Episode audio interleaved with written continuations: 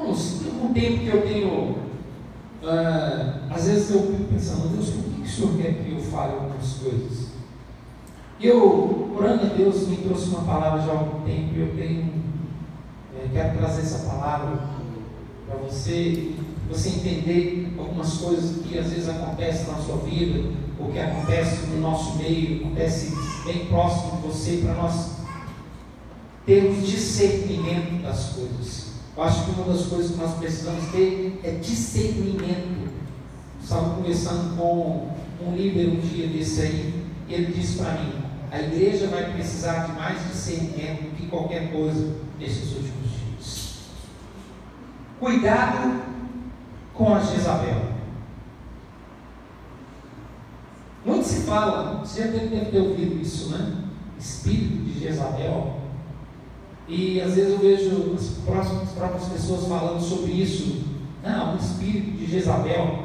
Que esse espírito ele tem deixado uma herança e ele é tão sutil e age de uma forma tão sutil no, nos meios, nos lugares onde ele quer agir. A Bíblia diz que essa mulher foi uma mulher terrível e referência de algo terrível no tempo de Acabe e de é, no tempo de Acabe, o rei de Israel. E que ela foi uma referência de alguém assim, é, de mulher que não deve ser, e de todo comportamento que não deveria ter. Mas quando eu estou falando de mulher, esse é um espírito que é, ele age não é só através de mulher, não. Pode agir através do homem também. É uma ação maligna que está por trás disso, agiu, agiu através dessa mulher, mas pode agir através do, homem, mas muito mais, às vezes, através de mulher. E a, a Bíblia fala que aquela mulher foi um cão chupando manga, que ela era terrível, terrível nos seus atos e na sua sutileza.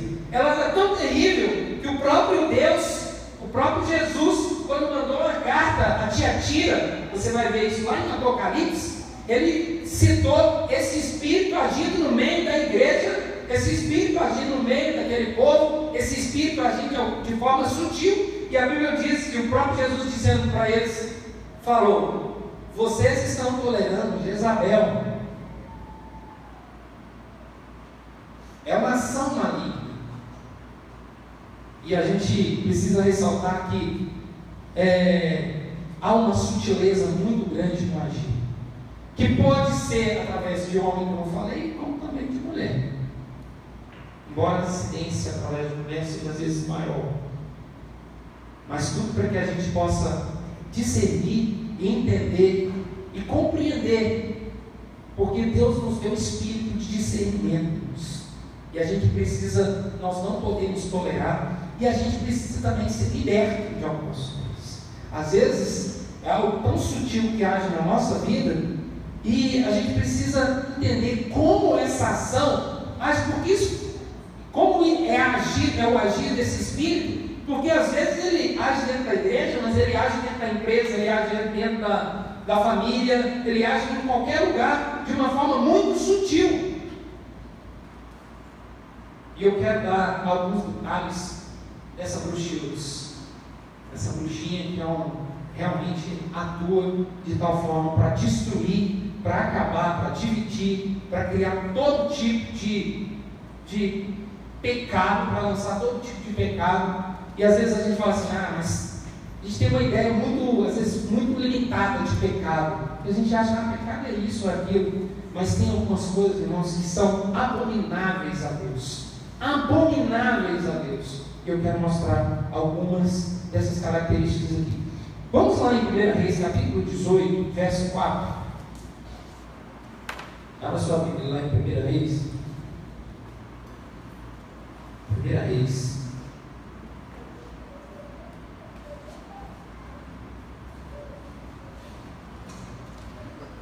Capítulo 18.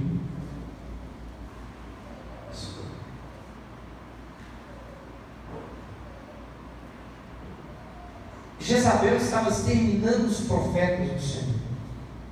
Por isso, Obadias reuniu cem profetas e os escondeu em duas cavernas, cinquenta em cada uma, e lhes forneceu comida e água. O capítulo 19, verso 1 e 2. Vira sua página aí. Se tiver virado. Ora, Acabe contou a Jezabel tudo o que Elias tinha feito e como havia matado todos aqueles profetas à espada. Por isso Jezabel mandou um mensageiro a Elias para dizer-lhe que os deuses me castiguem com todo rigor, se amanhã, nesta hora, eu não fizer com a sua vida o que você fez com a deles. Uma das características desse espírito atuante e que às vezes atua de todas as formas e de algumas maneiras bem sutil é a intimidação. Ela é intimidadora. Esse espírito, vou chamar ela, ele estava agindo nessa mulher. Eu quero falar desse espírito e dessa ação de intimidação que às vezes se levantam, que não tolera a verdade, que, não, que se levantam para intimidar, porque não aceita a verdade. E toda forma de maneira de intimidação ela cria, principalmente se levantando contra líderes, se levantando contra pessoas que estão liderando, são maridos, pastores, governadores, e com o objetivo de matar, matar o ministério, matar a liderança, matar o governo, tirar do governo, agir essa, dessa maneira, esse é um espírito sutil, porque ele não aceita a, a, o governo, ela quer governar, esse espírito quer governar, esse espírito quer mandar, se levanta veementemente contra todo para impedir que os líderes governem, principalmente quando vem, quando se vê ameaçada na sua posição. É uma ação muito sutil. Uma ação maligna que intimida os espíritos, intimida as pessoas, intimida a liderança, intimida o governo. Por quê? Porque ela quer estar no poder. Porque esse espírito quer estar no poder. Esse espírito quer estar comandando, esse espírito quer estar governando. Então, qualquer forma de ação que vai atingir, ele vai se levantar e quer intimidar. Os profetas, irmãos, eram homens que falavam, falavam a verdade. E até hoje, esses profetas são levantados no meio da igreja, no meio do povo, e que expunham a mentira e continuam expondo a mentira e o engano. Por isso ela não tolerou. E a Bíblia diz que ela, esses profetas foram escondidos por Obadias, 50, 100 profetas foram escondidos porque ela ia matar todos. Porque ela estava matando os profetas, sabe por quê? Porque matando os profetas e, e matando aqueles que estavam falando a verdade, e afrontando, e enxergando o que ela estava fazendo, aí ela tinha o espaço dela dominado. Estava tudo dominado. E às vezes pode não matar com faca, mas mata com palavras, com insinuações, com acusações com cobrança, falando mal, expondo aqueles que estão em liderança, para que ela não perca espaço. Matar, às vezes palavras matam mais do que qualquer atitude física ou de qualquer comportamento que possa agredir alguém fisicamente. As palavras vão intimidando, vão tirando as pessoas dos lugares, matando o ministério, matando o governo, matando as pessoas de tal maneira que elas não conseguem mais nem caminhar por quê? Porque palavras são flechas e a gente precisa aprender uma coisa: cuidado com as coisas que você fala, porque as suas palavras têm um poder muito grande de construir e de destruir a vida das pessoas. E a gente precisa entender, irmãos, que gente, nós precisamos entender a posição de cada um de nós nessa sociedade. Você precisa entender a sua posição no lugar onde você está. Eu falei alguns dias aqui sobre submissão e autoridade. Você precisa entender o seu lugar no, no trabalho, você precisa entender o seu lugar na igreja, você precisa entender o seu lugar na família. Nós precisamos entender e entender que somos liderados e precisamos ser liderados, ser conduzidos e não, um espaço que é nosso, não, que não é nosso, não. Não querer um espaço que não é nosso. Não querer aquilo que não nos pertence. Aliás, são as palavras mal faladas, ou as palavras, quando nós falamos mal, é que nós matamos mais com uma arma. E a gente precisa vigiar isso que a gente faz. Vai matando as pessoas, denegrindo a imagem delas e falando mal delas. E o Senhor está atento a todas as coisas. Porque quando Deus levanta alguém com autoridade, isso não é problema seu ou de ninguém. Ele levantou porque ele quis. E ele, o critério de Deus não é o seu critério, nem o meu critério. O Deus não tem o meu e o seu critério para definir quem vai e quem não vai governar. Quem vai ou vai deixar de governar ou quem vai governar. Não, não tem. A gente precisa entender isso. Deus tem as maneiras dele de fazer as coisas. Isso não justifica que os líderes têm que fazer o que eles querem e que as pessoas, os maridos como líderes, têm que fazer o que querem, que os pastores, que os governantes, que as pessoas que lideram podem e devem fazer o que eles querem. Não dá o direito de fazer, mas também não dá o direito também de querer, de denegrir, de matar. E eu preciso entender que palavras elas vão intimidando e vão matando as pessoas e essa é uma ação maligna que a gente precisa vigiar e entender que eu preciso tomar cuidado com as palavras que eu falo, de quem eu falo, o que eu falo, porque senão eu vou viver com Deus.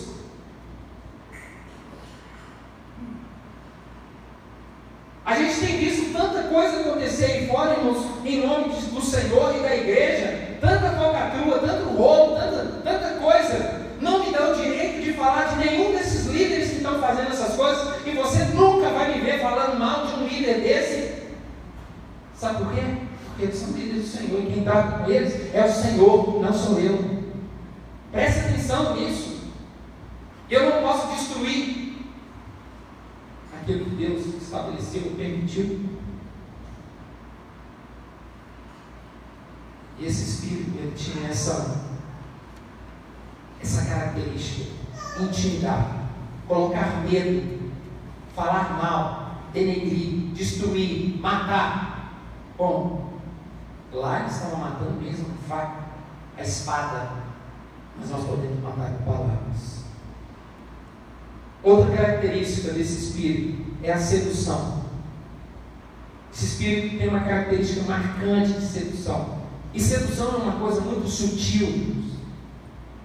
Falar palavras doces são verdadeiro mel, elogios, palavras encorajadoras. Tudo que o homem quer ouvir, tudo que eu e você queremos ouvir são palavras encorajadoras, são coisas que nos levantam, que levanta a sua autoestima, mas cuidado com o que você ouve, porque as coisas às vezes que você ouve não são nada encorajadoras, mas elas são sedução na nossa vida.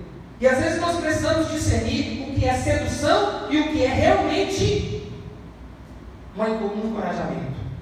A gente precisa discernir o que são palavras que vão de engano, que vão são uma teia que vai para seduzir ou aquelas palavras que realmente são para te levantar. É preciso tomar cuidado, porque isso às vezes sutilmente, essa ação de sedução, ela é tão sutil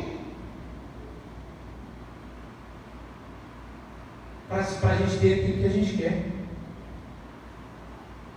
Tudo que o homem ama ouvir, aquelas coisas que enchem o dedo.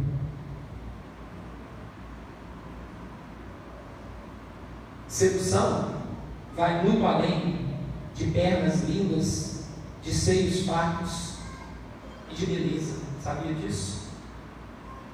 Sedução palavras. Palavras seduzem mais do que qualquer coisa. Qualquer coisa que às vezes possa ser falada por você para seduzir, elas acontecem muito mais com palavras que verdadeiros presentes. São ditas para que faça você encorajado, mas na verdade é para conseguir o que quer. Provérbios capítulo 5, verso 3 a 6. Na verdade, quando as pessoas querem o que elas querem, elas começam a seduzir com palavras e a gente precisa prestar atenção. Marido, preste atenção. Mulher, preste atenção no que às vezes você faz, na forma como você faz. Preste atenção, porque não é por sedução. Isso é abominável, abominável diante de Deus. Isso é terrível diante de Deus.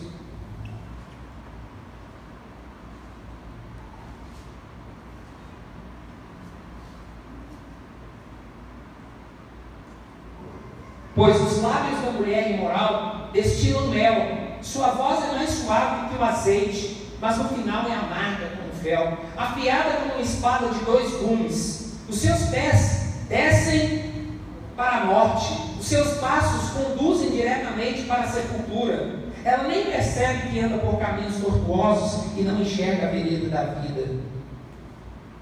São mais doces do que mel.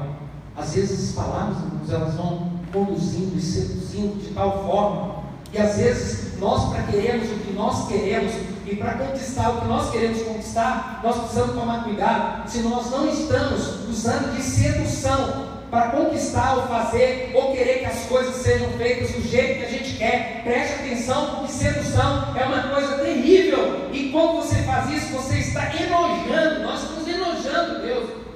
Porque não é esse o meio que Deus usou para nos convencer do pecado. Não foi por sedução, foi por amor que nós somos convencidos. E falando a verdade, que nós somos convencidos. Nós, Deus não nos seduziu a Ele, Deus nos convenceu pelo amor dEle, pelo Espírito dEle. Por isso que sedução é algo terrível. E essa é uma característica desse espírito marcante de sedução. Exalta suas qualidades, coloca para cima, elogia, mas a verdadeira motivação são os seus próprios interesses. São os interesses próprios. O que é interesse da pessoa. O que ele realmente quer que seja concretizado. E isso é terrível. Com cuidado para que você não haja dessa maneira.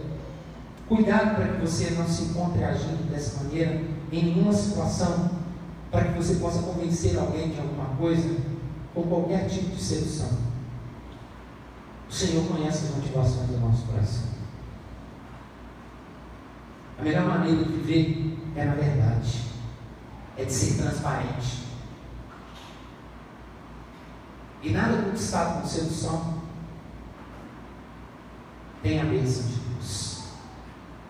E a gente precisa prestar atenção porque às vezes nós queremos demais as coisas na nossa vida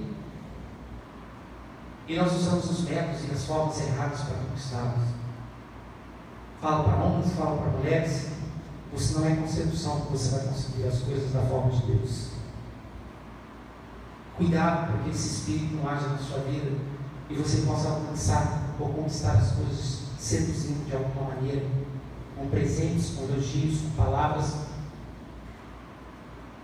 Porque isso é suborno diante de Deus.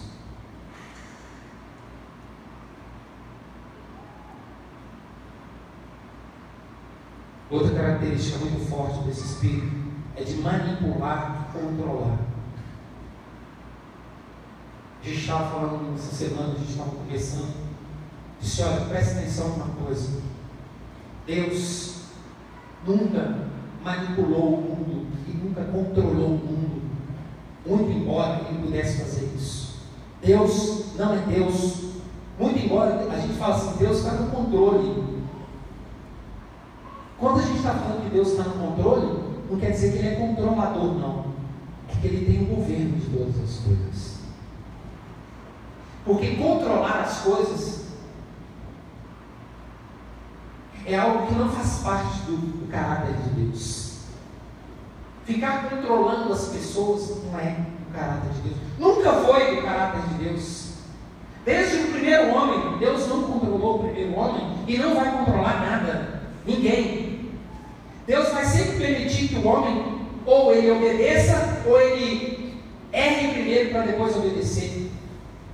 Se Deus fosse Deus de controle, Ele não tinha permitido que, o dia que Adão tivesse pecado, que Eva tivesse pecado. Se Deus fosse Deus de controle, Ele ia cair na frente, enviar um anjo para cair na frente de Adão e dizer assim: Não, você não pode fazer isso. Não pode. Eu já te instruí. Deus é Deus de ensino, de instrução, de conselho. Não é Deus de controle. Preste atenção, para que você não queira controlar as pessoas, para que você não venha controlar seu marido, para que você não venha controlar sua mulher, porque controle não leva nada a ninguém, só te leva à aflição. E Deus tem nojo de controle.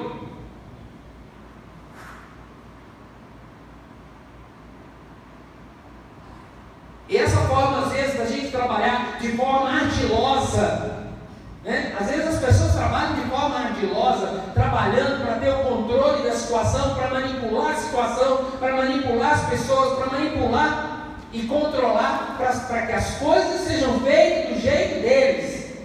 Terrível isso. Às vezes fazem conchavos, falam mentiras, fofoca, só para tomar o controle. Ela quer estar no controle. Faz um grupinho aqui, outro ali, conversa com um aqui, outro ali. A questão é que às vezes quer controle. Preste atenção nisso. Ela tenta de todas as formas envolver as pessoas com a sua sedução e com o seu engano. Vamos lá, em, voltar lá em 1 Reis. Agora no capítulo 21.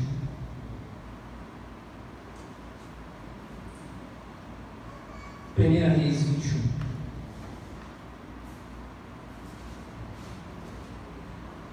verso 8.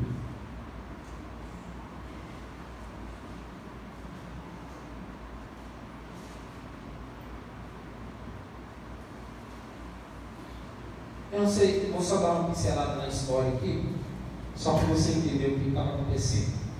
O que estava acontecendo aqui era que Nabote era dono de uma, uma porção de terras, e Acabe, que era o esposo, marido, rei de Israel, marido de, de Isabel, queria comprar umas terras e o dono das terras não quis ceder as terras para ele. E ele foi para casa, sabe o que ele fez? Foi chorar em maneirinho, deitado, deitou na cama e falou.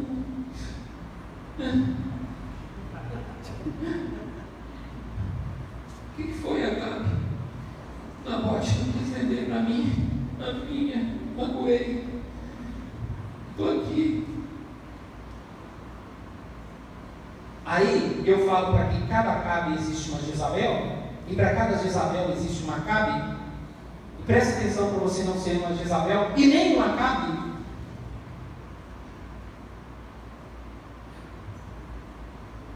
Ela fez o que fez, olha tudo que ela fez.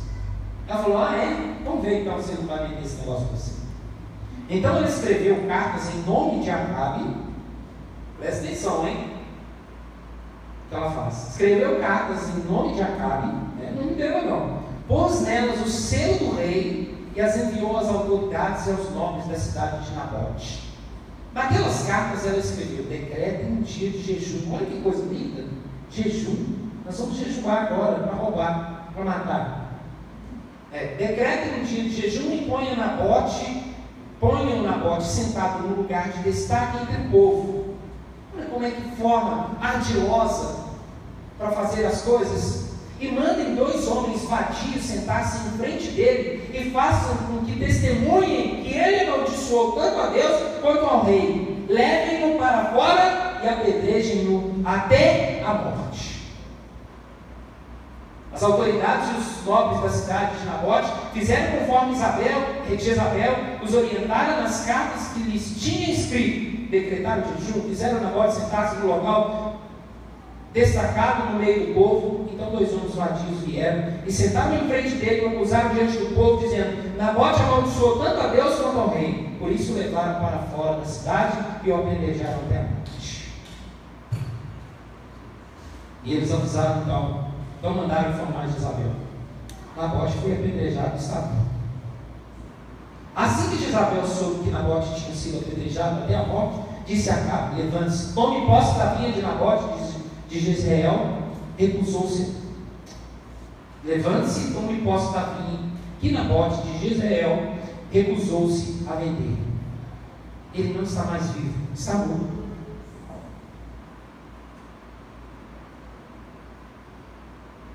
Sabe o que é o De todas as formas, de todos os meios, envolvendo todas as pessoas, seduzindo todo, todas as pessoas que ela pode, sabe para quê? Para que seja feito o que ela quer que seja feito.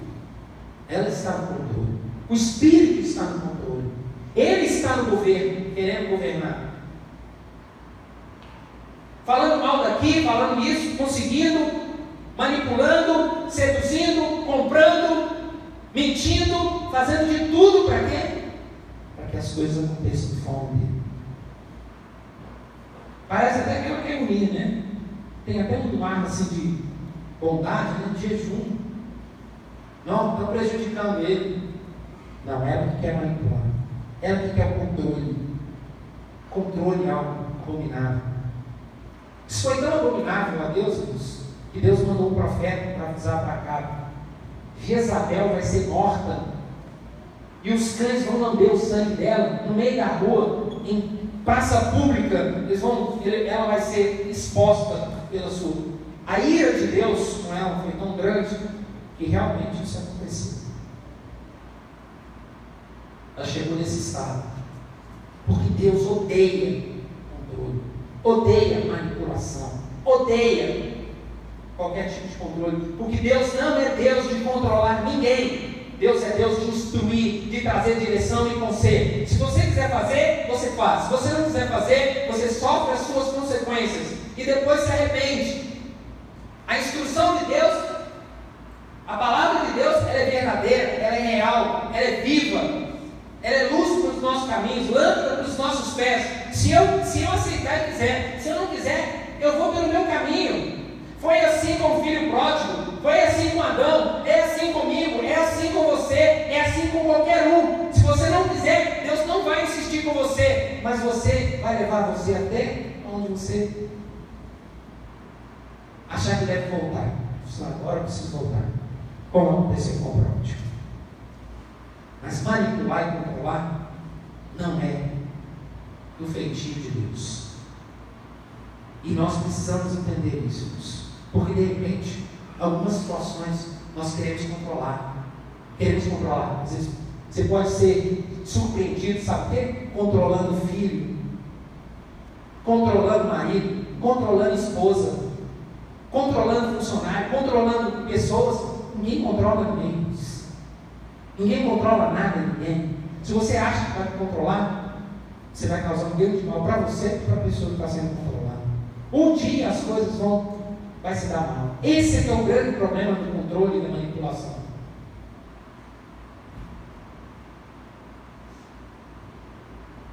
Por que esse espírito faz isso?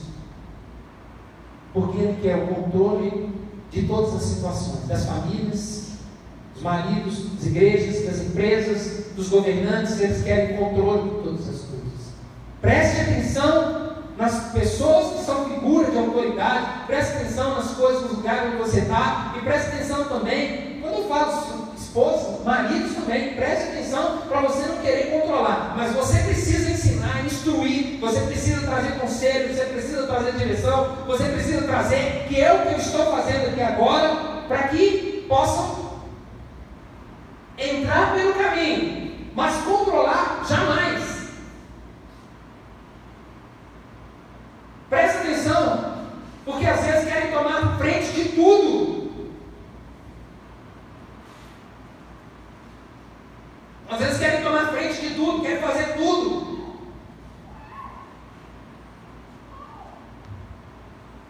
E quando nós não esperneia,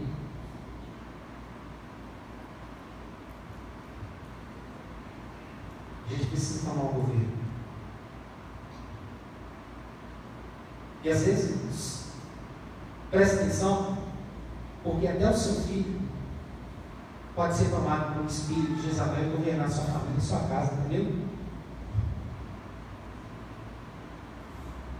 Fazer o que ele quer, do jeito que ele quer. E isso é terrível. O que mais a gente tem visto, sabe o que é? Filhos governando os pais. E os pais bananas, bananas são, são levados pelos filhos, igual o cordeirinho e os filhos, os pais, os filhos estão levando os pais na conversa, na palavra, na manipulação, na sedução, no controle, e os pais às vezes não veem, eles estão fazendo isso. E esse não. Preste atenção. Preste atenção, pais, pelo que os seus filhos podem fazer com vocês. E às vezes fica com medo, ah, vai acontecer? O que meu filho vai fazer? Vai? Não tem nada disso não. Estou no governo. Estou nas rédeas.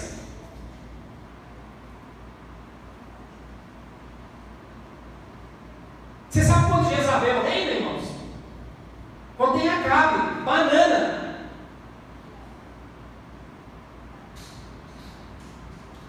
E às vezes pode ter marido banana, mãe banana, pais bananas. É isso que acontece. Por quê? Porque os filhos, nós somos às vezes a mercê dos filhos.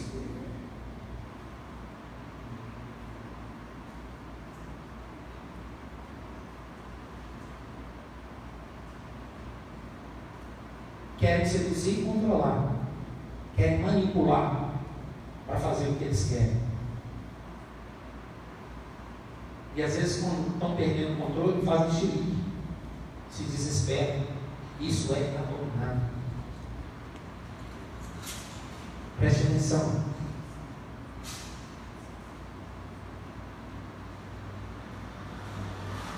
E para terminar, ela é feiticeira e idólatra. Sabe qual é a idolatria desse espírito? É ele mesmo. Ele está só voltado para ele mesmo. Só pensa nele mesmo. Só pensa em si mesmo. Mais nada, mais ninguém. Ele quer saber dos outros. Não quer saber o que está acontecendo com o vizinho, com a mãe, com o pai. Ele quer saber dele. Então ele enfeitiça quem ele puder enfeitiçar. Ele seduz quem ele quer seduzir. Sabe para quê? Para que ele possa ter aquilo que ele quer. Envolve da mesma maneira que envolveu Satanás lá no Éden.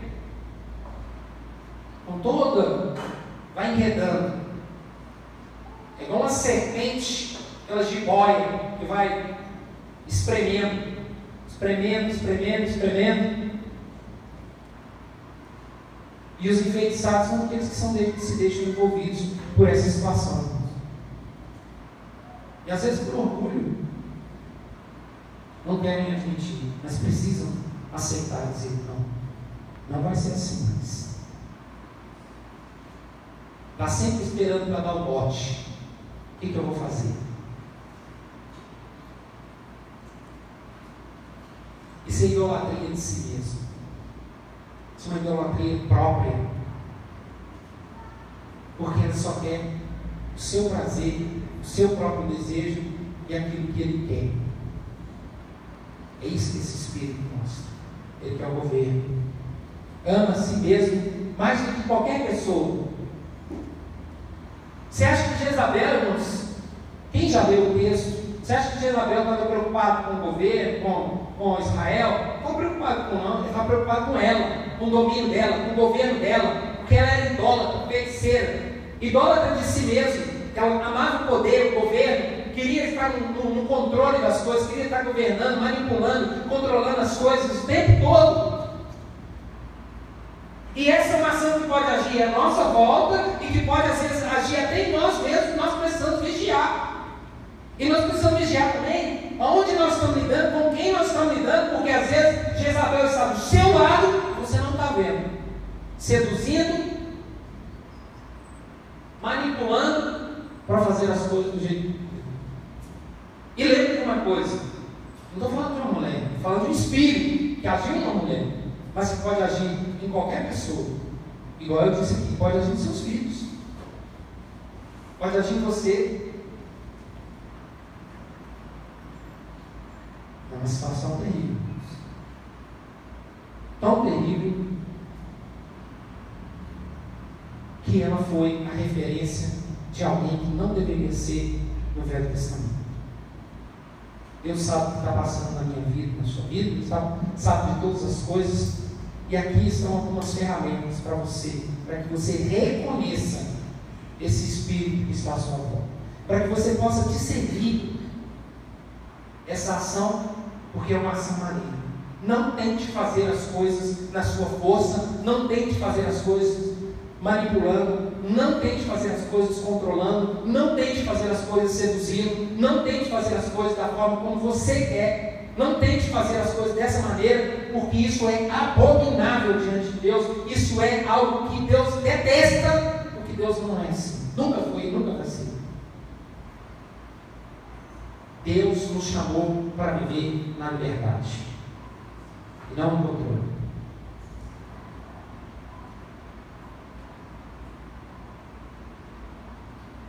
Então, deixa eu te dizer uma coisa: não se engane, tá? Porque se você não vigiar, ele encontra uma, uma maneira de agir até através da sua vida para que os seus interesses sejam concretizados. Outra vez bem, as pessoas estarem bem próximas de você, para você enxergar quem está próximo de você. Porque às vezes você se submete a isso, a essa situação, e não enxerga.